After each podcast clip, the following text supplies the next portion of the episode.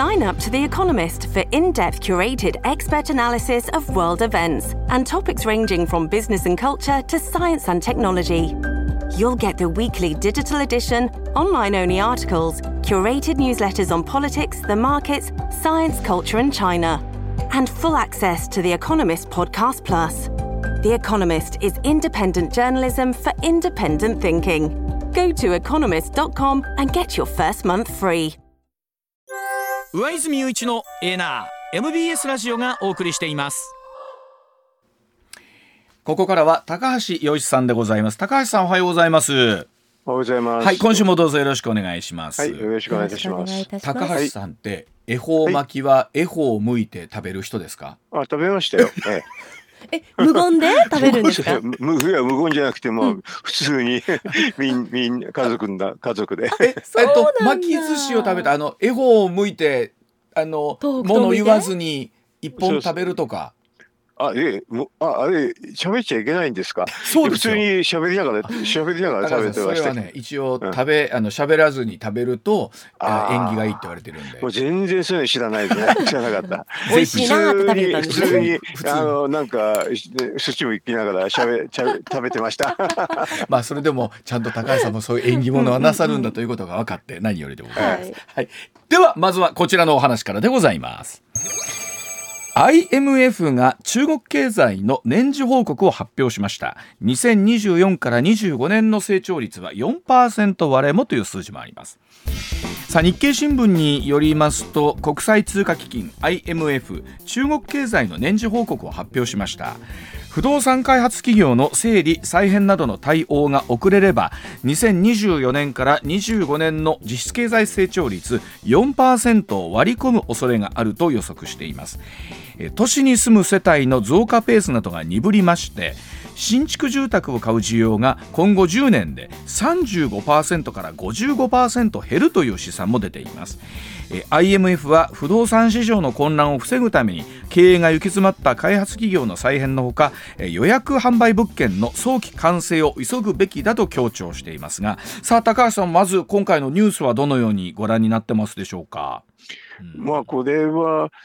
中国経済がダメっていうのは当たり前なんですけどね、はい。まあそういうそれがようやく表に出てきてきたかたかなっていう感じはしますけどね。えーまあ、それでも4%という、まあ、この数字を、まあいやそれはね、えう嘘嘘ですからこれは。これは嘘嘘の数字なんでね、あの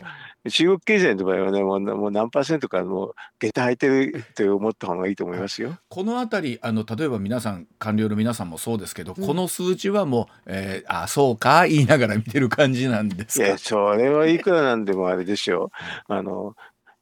違いますよっていう。ねまあこれはねね、これでも私ねそういう本を出したらですねものすごく抗議を受けたことあってね。はい。ななんであの要するにいろんなのから推計できちゃうんですけどね。例えばね、うん。失業率の高さとかね、はい。えー、と失業率が高いっていうのは景気が良くない穴でなんですけどね、はい。だからそれはそれで失業率が高すぎるとうん。いうふうに指摘を受けるとそれ時計やめちゃったりね、はいえーあともう一個はね、えー、と結構これはこれは結構あのまとめ推計できるんですけどね輸入っていうの,、はい。あの中国が持ってる輸入。うん。で外国品を買うと輸入になって国内品を買うと消費になるんですけどね。はい。だから要するに所得とすごく関係するんですよ輸入っていうのは。うんそれで輸入って伸びてなないんですよね、はい。伸びてないってことは所得が伸びてないってことなんで、はい。それで輸入、中国の輸入っていうのはね、世界の国の中国向け輸出っていうのと合算すると大体推推計できるんで、そこからはい。やると、多分ゼロかマイナス成長とか、そんなレベルだと思いますよ。えってことは相当乖離があるわけですね発表されてる数字えと。まあ、あの、うん。それはね、国家統計局っていうのがあってね、すべての統計をそこで出すんですけど、それはね、全くあのソ連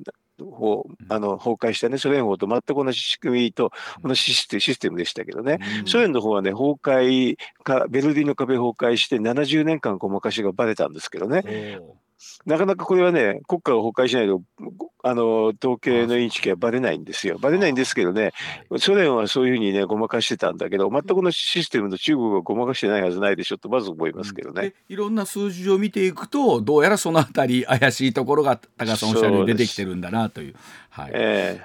でそんな中ですけれどもあの先週ニュースで出たんですが香港の、えー、高等法院なんですけれどもいわゆる中国の不動産開発大手の中国恒大集団に対して、まあ、香港でこの生産命令出たということなんですけどこの、ええ。大あたりのニュースは高橋さんどうご覧になってますか、うん。これはね、あの、えこのバランスシートって見てね、要するに右側に借金があって、左側に資産があるやつ。はい。ここで、あの借金の方がはるかに大きいっていうのはもう3年以上前に分かってたんですよね。はいそしたらね、これね、あの普通はあの裁判所に申し立てると、うんあのもう破綻認定するんですよ。これは先進国はみんなどこでも一緒ですね。でもね、これね、ずっとしなかったっていうのがまず不思議ですね。うんこれ、まあ、あの破綻認定すると、いあのね、習近平さんに怒られちゃうっていう話があったんで、司法がね、やらないんですよ。だからこれ、植物もやるようになったんだけど、でもこれね、香港法っていう、香港法でやるってことがポイントでしてね、はい。えー、と恒大集団の資産っていうのはほとんど中国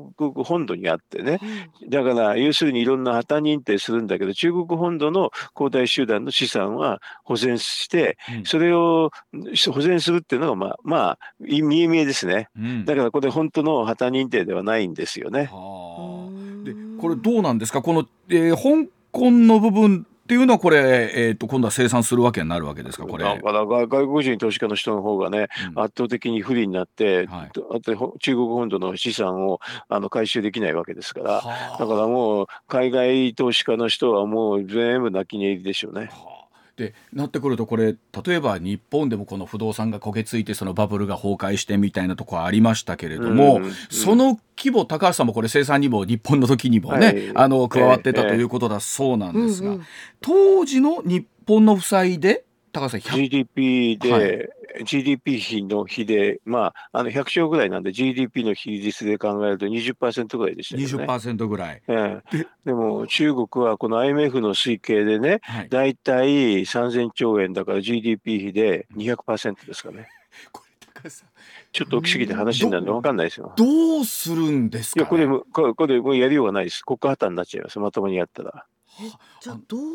高橋さん日いや、やりようがないです。やりようはっきり言って、この、この子は大きいってやりようがないですもん。時というのは高橋さんあの分かりやすく言うとどういったところから改めてですけど、手をつけられた形になるんですか、私日本はい、はい、それはどこに資産があって、その資産を、あの、その債、債権者っていうかね、はい。えーあの、えっ、と、会社が潰れるでしょ？そうすると資産を集めて、はいその会、その資産を集めて、その資産を、その会社に金出してた人に分配するっていう、もうその地道な作業ですよ。をずっと地道に続けていく。地道に続けて。でもこれ、あの、えーやっていくた、やっていくのに、中国ですと、その、そもそもそれが、ええな、な、な、ない、ないからやりようがなくて、だから全部、あれし泣き寝入りさせるんでしょうね、おそらくね。会社を。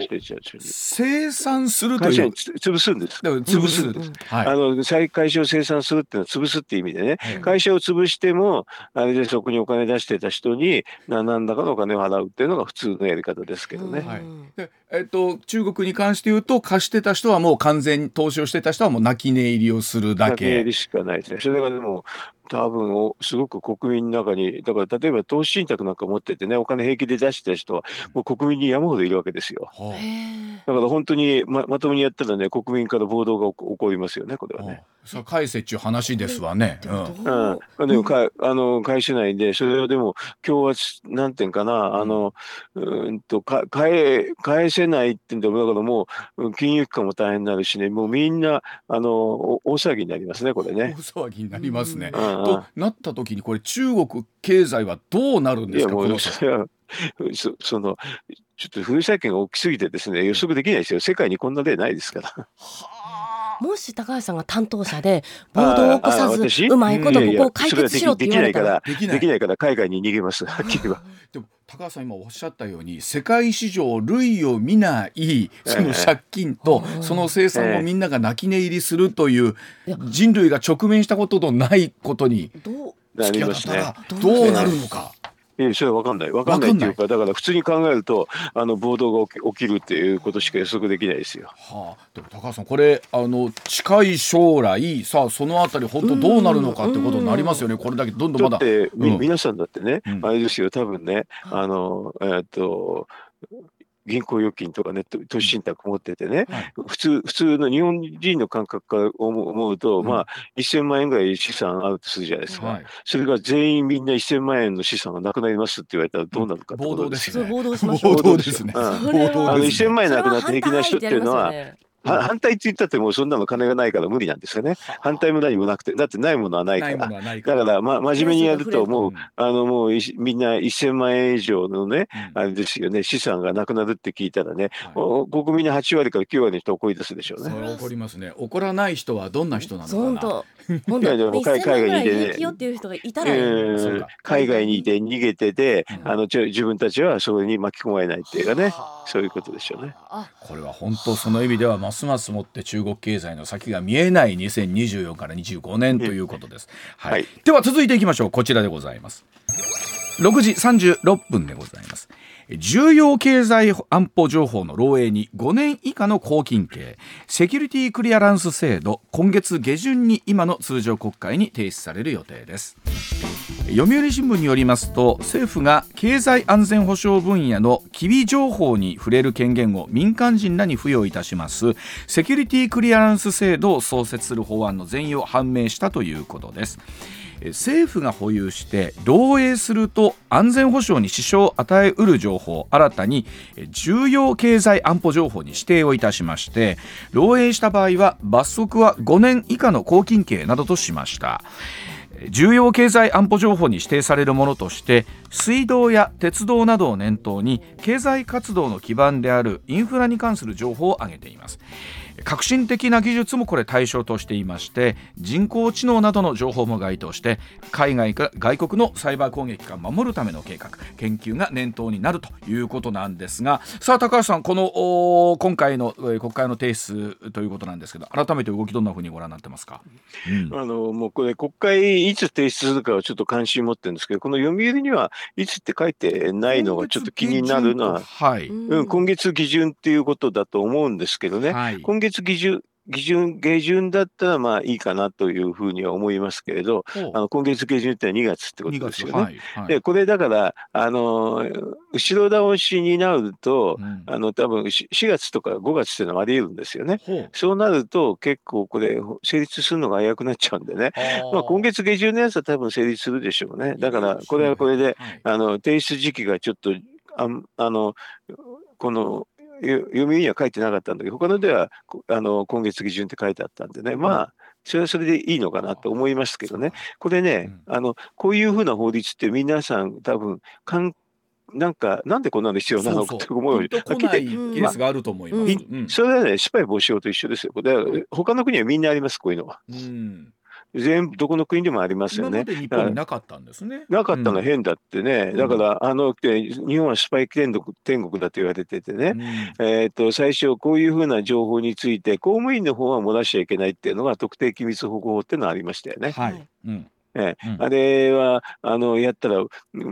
あのなんかあれもすんごい反発があったんだけど、どこの国でもあるしね。うんでそれをあの今度、えー、と公務員じゃなくて民間人にもちょっと広げると、うんこういうふうな、えー、となんか秘密をね扱う分野に、あので働く人はってそういうふうな制度ですね。あの高橋さんにも前一度解説いただきましたが例えば海外に行った時にこれを持ってないと今度は向こうとの情報交換というかこうだからむ情報できないですよことができないわけなんですよね。こんなの、あの、うんこん、こんなの世界でどこの国でもある、先進国だったらまず例外なくありますからね。うんだからね、あの、日本はなかったので、うん。それで安倍政権の時に公務員だけ、まあ、こういうふうな秘密情報を扱う人はちゃんと、うん。ちゃちゃんとやりましょうっていうのができてね、うん。今度、まあ、民間でもここにか携わる人は、うん。あの、ちゃんと資格審査しましょうってそういうふうな制度ですね。だからそれで、えー、漏洩した場合には最大で5年以下の拘禁刑500万円以下の罰金またその両方ということなんですが、まあ、この辺りは非常にまあ重いと見ていいんでしょうかね。いやこんなのもっとも普通試験だってもおかしくないなところがありますけど、なんならそこぐらいまで行ってもおかしくないぐらい、ええええ。情報っていうのは大きな、そう。うん。それはそうでだからスパイをぼ防止するかしないかって話ですよこれ。うん。あのだから要はそこままで反対する人っていうずいぶんいると思うんだけど、うん。まあ面白いですね。でもこんなのね、この仕事に属してる人で、あの従事してる人以外は全然関係ないですけどね。まあ普通の人には全く関係あないですけど。の我々は普段ピンとこないところがあるんですが。ピンとこないってのは、それはあれですよそういう仕事してないからですよ。はい、あのただ、うんその仕事にか携わってる方にとってみればこれ高橋さん、まあ、ようやくといやいやいう感じ、うん、うん。そその仕事に携わってるこの法律家だったらね、その仕事うん。はやめざるを得ないですね。だってそれはしょうがないですよ。その怪しい人にはちょっとやらせられないですよ。あのさっきおっしゃってましたけどその2月下旬か4月5月になってくるこの提出時期で、このなんどれぐらい本気なのかみたいな感じということなんでしょうか？ね。まあ、あの要するに早く出した、早く出せば、あの多分早く成立しますけどね、はい。国会のあの後ろの方になると、まあ、分かんないですからね、どうなっちゃうか。ずっとこう継続して継続してみたいな形になってっていや、継続じゃなくて、もう廃案になっちゃう廃案になっちゃうというケースが出てくるから、まあその意味では2月下旬という意味では日付がどうかは別にしてまあ、えーその時期に出すんだという高橋さん非常に重要です、日付は。日付が重要だということなんですね。ええはあそのあたりなるほどというところでございます。はい、では続いていきましょう。こちらでございます。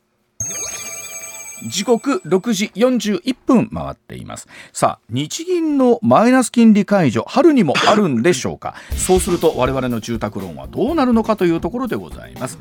えー、時通信によりますと日銀は今年の春闘での賃上げ状況を見極めた上で今年の春にマイナス金利政策の解除を検討する見通しだということです。日銀は賃金と物価がともに上昇する好循環の実現に向けて自信を深めつつありまして早ければ3月18、19日に開かれる次回の金融政策決定会合で政策修正に踏み切る可能性があるということなんですがさあ高橋さん最近このお話がよく出てますけれども高橋さんどんなふうにご覧になってますか？な、な、なんでやるのかなっ。まあ、あの、セオリーを言うとですね、はい。あの、まあ、インフレ目標っていうのが、あの、日本銀行はそれに従って金融政策するってことは決まってるんですよね。はい。で、インフレ目標っていうのは2%って言ってるんですけれどね、うん。大体あの、こういうのってご、あの、幅がある話なんで、ええ。まあ大体1から3の間はまあ絶対に、うん。ね普通は2と同じと見ちゃうんですけどね。うん。で、さらに言うと、ちょっと金融政策って遅れた方がいいから、1から4%の間ぐらい、うん。インフレ率がそのくらいの間にとまとどまってるときは、政策変更しちゃいけないっていうのがまずセオリーですね。あの遅れて出てくるからそんなに2%になったからすぐドンっていうもんじゃないと。うんあそれはそうですよ。うんだから全く2をちょっと超えたら大騒ぎするっていうんだけど、ちょっとそこだけ、その段階で、まあ、あの、うん、金融政策をやってるプロからもっとね、まあ、それは失格ですね、はっきり言えばね。とそれだけやはりこう日銀とすると金利のある世界にこう戻したいというところそれを戻したい人は誰かっていうと、金融機関ですよ。うん、金融機関、金はい。融機関、金融機関の方を、うん。まあ、見て仕事してるっていうのですよ。うん。もうこれ3月に上げると思いますね。うん。あの、能登半島地震がなかったら1月にも上げてたかもしれないです。1月のは、えなんかその意味ではこう我々も気持ちの中ではもう3月になってくると上がってくるんだろうなという感じがこう薄く出てる感じがありますけれども。さあ高橋さんそうなりますと、うん。まあ例えば我々で言うとやっぱり住宅ローンというところえですか、住宅ローンのやつはね、うん。えっ、と、変動金利の人はね、あうん。の、あのすぐ、もうすぐ上がりますね。すぐ上がる。はあ、そうなんだ。これあのう上がったらもうあっという間なんですね。もうすぐすぐ反映されるもんなんですね。この手のものすって。これは、うん、すぐ反映されますうんね。えーで、えー固定の方っていうのは、まあ固定の人は関係ない。関係ないということだって固定の人はもう金利決まってるわけですからね。ねあのどうんどんなに金利が動くと全然関係ないです。うん、これあの高橋さんその意味ではね、えーっとこのタイミングとすると3月1819というお話になってくると、あのすぐっていうのはどれぐらいで見てりゃいいもんなんですかね？え、何？あの金利が上がるっていうのは即日かもしれないです。即日のか？ええ変動と変動金利、変動金利は、変動金利ってそういうもんですから。ええはあ固定金利もちょっともうすでに上がってきてますもんね。いや固定金利はもうね、昨年から上がってきてるんですけどね。あのうんじわじわでもね、変動金利は上がってなかったんだけど、うん変動金利の人はちょっと多いかもしれませんけどね。うんでも固定金利に変えた方のが多分これから上がるから、うんあのいいと思いますけどね。あのこの手のものって我々ずっと低金利の中でね、うんうんうん。あの多分住宅ローン借りてたっていう方も多いと思うので、はいうんあうん。とりあえず比較的楽でいいな、うん変動の方がなんうのそう、ね。変動の方がね、目先が低いからね、うん。ずーっとね、それで借りててね、あなんかもうそこに安住しちゃってる人いて、そうそうそうあ上がったらびっくりする人が多いと思いますね。ええ。ですよね、うん。あそんな返せないっていうこともありますもんね。一回あれですよね、あの金融機関かなんかにシミュレーション頼んでみたいたらびっくりすると思いますよ。あーそれぐらいやっぱり変わってくる。お宅の、支払い金利どうなりますかって聞いたらね、ええー、とこう届くと思いますけどね。まあ高橋さんこれまあ我々住宅ローンだけではなくってもちろんこう企業のお投資含めてですけれどもそのあたりも融資含めてなんですけど、えっと企業の投資にはい関する資金は直帰金利ですから、もうすでに上がってますけれど、うん。まあ、あの運転資金みたいなのが上がる可能性ありますね。ね、少しずつ上がってきますけど。さあ高橋さんそうなりますと、そのあたりこの景気の冷え込みみたいなところねまたこのあたり水差すのかどうかっていうところが、水差すでしょう。だかうん。ら、本当は変えちゃいけない時に変えるんですから、み水差すと思いますよ。うーん。でもそこまで水差すかもしれないと分かっていてもやっぱり上げたい。うんだから、要するに金融機関の方に顔向いてるからでしょ。うん、となってくると高橋さんせっかくこう少しずつ賃金も上がってきた、うん。やれ物価も上がってきたという中でまた上がってくるかな？その中でこううんまた水差されるとなってくると、うん。まあまだ2024年も始まったばかりですけど、うんどうなっていくんでしょうねというところですよえーね。とこういうのの影響っていうのは半年ぐらいぐらい先に出るんでね、うんえーっとだから秋口にはあれあれ This episode is brought to you by Shopify. Whether you're selling a little or a lot, Shopify helps you do your thing, however you cha-ching. From the launch your online shop stage, all the way to the we just hit a million orders stage. No matter what stage you're in, Shopify's there to help you grow. Sign up for a $1 per month trial period at shopify.com slash special offer, all lowercase. That's shopify.com slash special offer. って感じになるかもしれない。 秋口にあれあれ、そう。あのみんなねこういうのってね目先だか考えないから先の話を考えないんで分かんないんですけどね、はい。なった時にね、うん。そうするとまた他の理由考えたくなるんだけど実はねすごい前にやった話が悪いっていうのはよくありますね。はあ、で秋口にあれあれとなった場合ですよ仮に高橋さん、うん。うん。あれあれとなりました、さあその後どうするんですか？あれあれとなった。手遅手遅手遅れですよその頃には言っても。だって過去にはなんやった話なんだよ。うん。だからそれはもうそれはそれでもう手の施しようがないっていう形になる。から先に読んでいろんなことをやらなきゃいけないのにうん。変なことしてるなっていうふうに私には思いますけどね。あの今高橋さんみたいにおっしゃってる方が、うん。いやいやもうちょっと待ちまへんかという話にはならないんですかね？ならないでしょうね。だからもう、ゆあの、えっ、と、政策委員のメンツ見てても、うんあの、議事録見てても、うんもう上げてもいいやっていう、もう人がだんだん増えてますからね。はあということはそのあたり3月にもう上がることはもう市場も含めて織り込み済みになってくるんでしょうかねこのあたりというのはね。だんだんだんだん近くなればそうでしょうね。はあ、となってくると我々直近では、えー変動のあだからもうね、ね、要するに、でもあと2ヶ月あるから、うんあれですよ、あの、固定、長期固定の方に、たくさん借りてね、うん。変動金利を期限前返済するっていう手はあるんですけどね。期限前にそっちの方を先に返しといて、うんうんうんうん。あうん。とあたり自分たちの生活をどう防衛していくのか。ええ。苦しくならないように事前に対応してたがいいですのね。えー、と固定ローンと変動金利を、うん。変動金利100%の人だったら、はい。あの50%、50%、こ長期固定50%、うん変動金利50%に直すとかね。なるほど。ええはい、だそうでございます。では続いて参りましょう。こちらでございます。特定技能に4分野追加自動車運送鉄道などとなっていますさあ G 通信によりますと政府は人手不足の業界で、えー人手不足の業界で外国人労働者を受け入れるため在留資格特定技能の対象に自動車運送業鉄道林業木材産業の4分野を追加する方向で検討に入ったということです追加は2019年の制度創設以来初めてということなんですが年度内の閣議決定を目指すということ。です。自動車運送業はバスタクシートラックの運転手などを想定しているということで鉄道は運転士や駅員林業は、えー、育林木材産業は木材加工などが念頭にあるということなんですがさあこれ金曜日にも少しやりましたけれども、うん、西村さん改めてこの制度を簡単に、はい、はい、特定技能制度というのはですね簡単にお伝えいたしますと、うん、人手不足が深刻な業種で働いてもらうための外国人在留資格でして、うん、2019年にできました、はい、在留が最長5年の特定技能1号は農業や外食業など12分野を対象としています、はい。うん、特定技能在留外国人は増加を続けておりまして2023年6月末時点でおよそ17万3000人です、はい、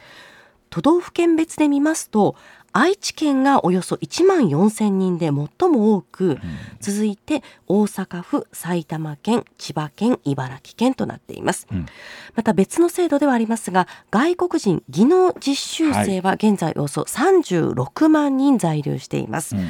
さあこの特定技能制度の受け入れ分野増やすというニュース高橋さんどんなふうにご覧になってますでしょうか、ものすごい握手ですね。握手ですかこれも、はい、だってあのまず、その人手不足になった時にやることが違いますよね、うん、あの例えばタクシーでしたらね、はい、多分一番最初に簡単にできるのはねタクシーって人手不足になってるってことなんですけどねタクシー運転手になるために二種免許が必要なんですよね。はい、二種免許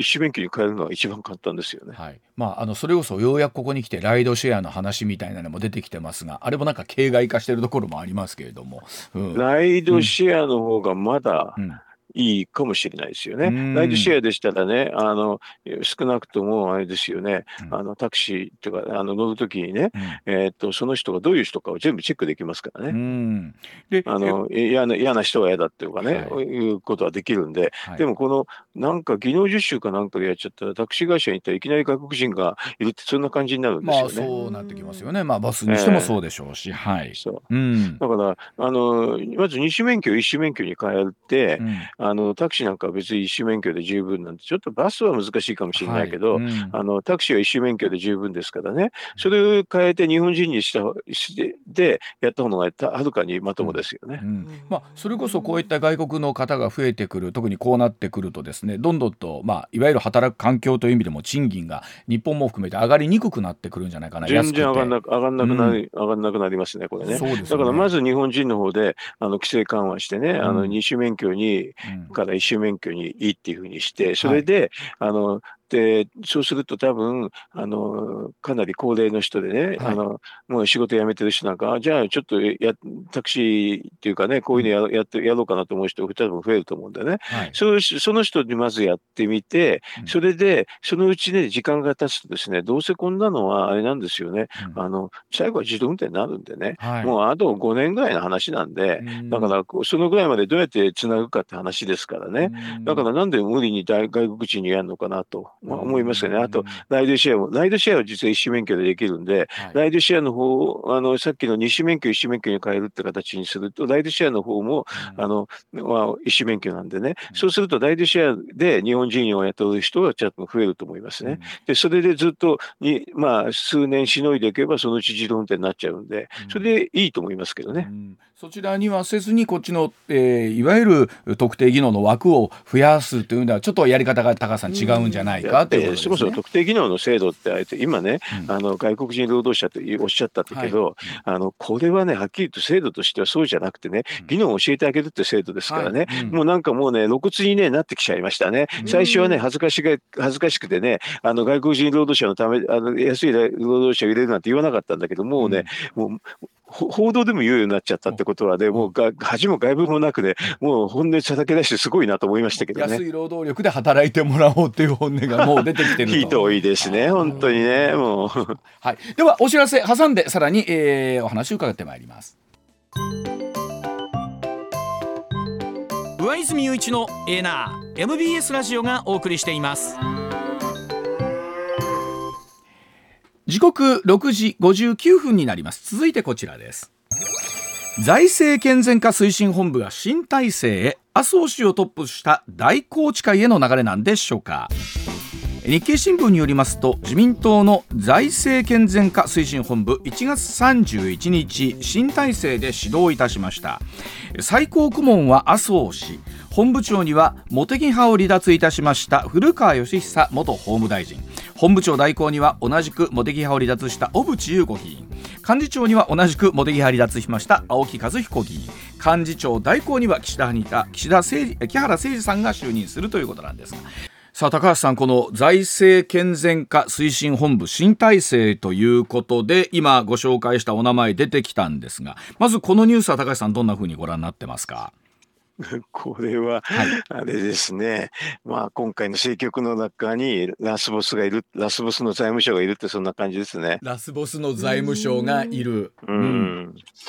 まあね、こういう時に出てくるんですけどね、まああれですね、えっ、ー、と、大宏池会作って、大宏そもそも宏池会っていうのが財務省の人ばっかりなんですけどね、はい、えっ、ー、と、まあ、すごくし、あの、だから、えっ、ー、と、池田隼人さん、それの後に大平正義さんって、その後宮崎一さんとか、全部奥田官僚だった人ばっかりなんですよね、えー、作ってた人がね。だから、この財務省としてはすごくやりやすくて、安倍さんの時にでも散々煮えう、まあ10年間以上煮えう飲まされてきたって意識あるんでしょうね。う財政健全か、まあ、はっきり緊縮財政ですよ。そちらに舵を切りたいっていうので、そういう政治勢力を作ってると私には見えますね。うんそして今回、まあ、岸田派が解散したということもありますので、この辺りの人たちっていうのは、またどうでしょう、やはりこの麻生さんのに行くでしょう。だって、岸田派さんが解散したっていうと、麻生派も二派も解散して、うん、それで、あれでしょう、茂木派も実はこれでずいぶん引き抜かれたから、事実上解散になっちゃって、はい、残ってるのは麻生さんだけですからね。そうすると岸田、岸田派の人はこう、麻生さんの方に多分、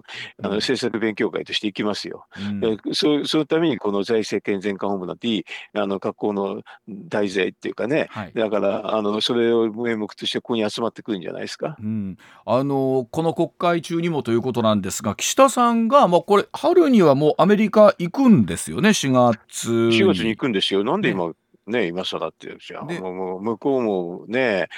ななんで呼ぶんですかねって。まあしかも まあまあまず最初自分が行きたいっていうのがあったんですね。えー、あのしかも向こうの議会で演説をするというところで、うん、一説には卒業旅行なんとかいろんな言葉を出してる。ただで卒業旅行でいいですけどね自分から頼みに行ったんでね、はい、あのその卒業旅行のねコストかかるでしょうね。あ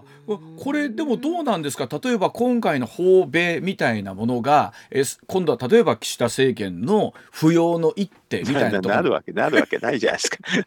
そんな剣もほろろになるわなるわけないじゃないですか。まあ今回もまた内閣支持率の数字出てましたけど、まあ、えー、やっぱ結局は20代25%前後ぐらいですか各種見てても。それはな,、ん、なんで、うん、あ早くあれでしょ？このなんでアメリカの方もねあこういうまあこのね ATM みたいなもんだから日本は金持ってくるくらいしか思ってないと思いますよ。ATM ATM 見てね。うん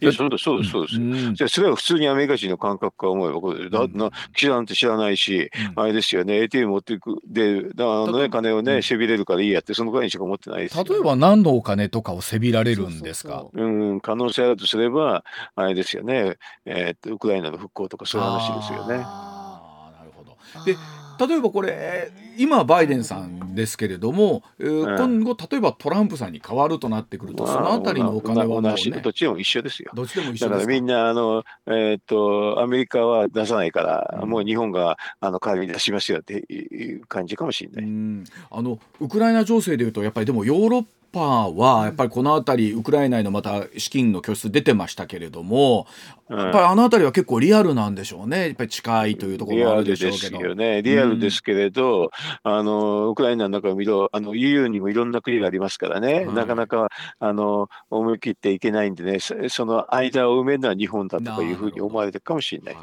あのこういうふうな政局の話がちらほら出てくると必ず小池都知事の名前というのが新聞とかにも出てくるんですけど、ね、さあ今回の小池さんの狙いは何ですか、ね、いやもうこういう時になるとねあの人ジョーカーみたいな人ですからね いやもう本当に変幻自在で何やるか分かんないですよ。本当小池さんって不思議なもんで政局になってくると必ず名前出てきますもんね。ううん、まああのそれ普段し全く仕事してないですからこういう時だけ。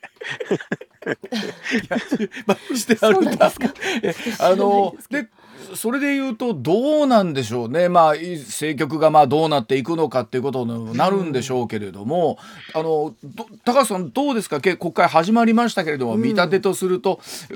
この後考えられることというとどんなふうになってきますか、ね、まあ、普通考えてこんだけ支持率低いから、うん、あの岸田さんは予算管理内閣それとあと復興支援だけまあ、やらせてそれでそれを終わると、まあ、まあ3月まで全部終わるんですけどね、はい、4月以降になるとみんなムズムズムズってなってきて、はい、それであれでしょう、まあ、4月に補選が3つあるんですけどねはいそね、そこでちょっと調子が良ければ、ムズムズムズってなってきて岸田岸田さんを下ろして、新しい人にして、これで解散とかいう可能性はありますね。まあ、でもやっぱり今回京都もそうでしたけれども、えーと、市長選挙もそうでしたけれどもやはりこの辺り自民党政治と金みたいなところというところの民意は結構今デリケートに出てますよね。厳しく出てますね。出てますね。本当に。ですからだからちょちょっとそれが一段落ついてからっていう感じ感じでしょうね。例えば3つの選挙、まあ、これ議席確保できればなんでしょうけれども、うんうん、あの厳しい戦いになったとするとやっぱり見立てが変わりますか？あ当選しても、うん、そうですね。まあ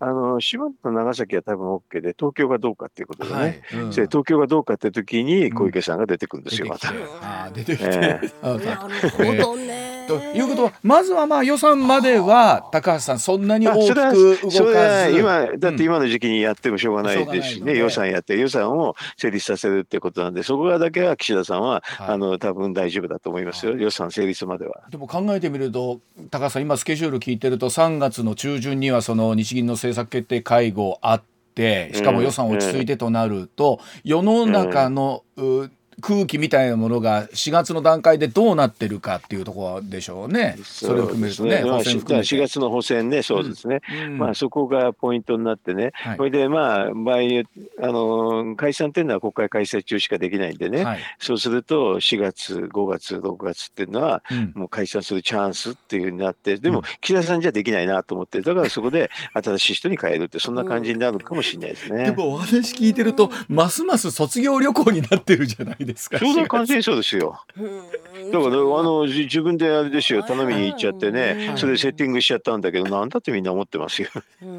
そう。それで ATM で ATM でお金引っ張られる時引っ張って卒業旅行行っててまあまあ買い物でかい買い物ですよそうなってくると ね。そうだすごいのなるかもしれないですね。ねわかりました。さあまた来週以降どうなってるのか、高橋さん楽しみにしております。今週もどうもありがとうございました。どうもありがとうございました。どうもお疲れ様です。はい。はい上泉雄一のエーナー MBS ラジオがお送りしています時刻6時19分回りました。このコーナーお送りしましょう。取れたてピックアップニュース。こだわりの朝トレニュースをご紹介、はい、まずはこちら、うん、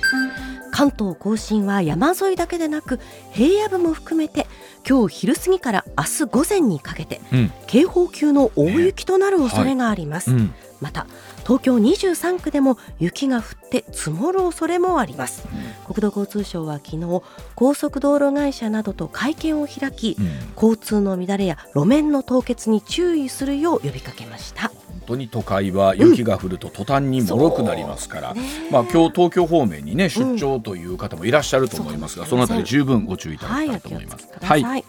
続いても国内の話題です。能登半島地震の被災者の入浴を支援するため日本有数の温泉地である大分県別府市は、うん、昨日移動型温泉施設幻想の湯を石川県に派遣しました、うん、別府市の源泉で汲み上げたお湯を浴場ごと運び、うん、珠洲市と能登町で入浴サービスを提供するということです。本当にあのこの地震で被災にあった時っていうのは、お風呂っていうのが一番大変で。もっと言うとこれに入れただけで少しまた頑張れたりちょっとねほっとするというかリセットできますもん、ね、楽しみにしてらっしゃる方多いと思います。うん、さあ続いては政治の話題です。はい。岸田内閣の支持率が政権発足後過去最低だった先月の調査からさらに3.4ポイント下落し23.7%だったことが最新の JNN の世論調査で分かりました、まあ、あのこの辺りの数字っていうのが、うん。もうほぼほぼあのね、えー確定をしてきておりまして、あの考えたら23.7%ですからね。ずっと低空飛行続いてるんですがね。さあこの国会運営どうしていくんでしょうね。うん。はい。続いても政治の話題です。国会では今日衆議院予算委員会で2024年度予算案の実質的な審議が始まります自民党の派閥の裏金事件が最大の焦点となる見通しです、うん。野党側は審議の条件として裏金を受け取った議員のリストを提出するよう自民党に求めていて、自民党は安倍派や二階派が訂正した政治資金収支報告書を踏まえ委員会が始まる前に議員の名前や訂正額の一覧を提出する方針です。まあ、この辺りは自民党とすると相当ね歩み寄らないと国会運営成り立たないというところありますし、うんうんはい。一方で立憲民主党の泉代表は次のね、えー選挙では選挙にらんで200人候補者を立ててなんなら政権交代を、まあ、それを本当におっしゃるという意味ではこの辺りどれぐらいまでね本当に真相を詰めることができるのかっていうのは大きなところですよね。はい。うん。さあ続いては関西の話題です16年ぶりに新人同士の争いとなった京都市長選挙。自民党、立憲民主党、公明党、国民民主党が推薦した元官房副長官の松井浩二さんが初めての当選を果たしました。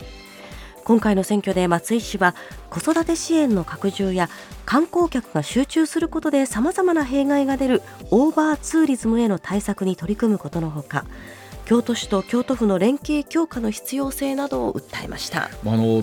最終的に投票、うん当選決まったのが11時ぐらいそうです。えー松井さんが17万7000票、うん福山さんが16万1000票ですから、うんわずか1万6000票ほどはい接戦でしたもんね。接戦でしたよ。もうなかなか決まらなかったですもんね。まあ、京都の方の民意がこういう形で示されたわけなんですが、さあ今後ね京都はどうなっていくのかというところですよね。はいはい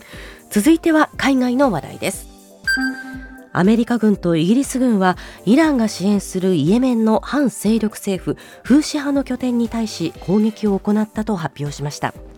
アメリカ軍はヨルダンで兵士3人が死亡した攻撃への報報復措置として、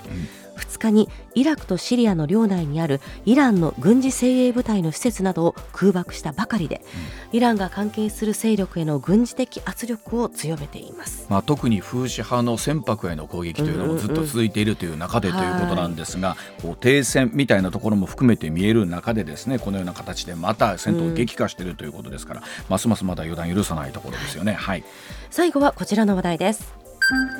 将棋の八大タイトルの一つ棋王戦五番勝負の第一局が昨日富山県で行われました。藤井聡太八冠と挑戦者の伊藤匠七段による対局は互いの玉がうん。積む見込みがなくなる持将棋によって引き分けとなりました、はい。藤井八冠の公式戦での持将棋は初めてです。あのこれは両者がもうこれ飽きまへんなというところで 合意をして、まあ、それぞれ持っている持ち駒と、えー合わせて最終的にということであるんですけども、まあ本当に珍しく引き分けということになりまして、これによって5番勝負ですから、そう。1局まあ引き分けですからね。六戦まで。6局まであるという可能性とするとね、はい。あのファンの方は楽しみでしょう。はいえーではお知らせ挟んで高橋さんの登場でございます。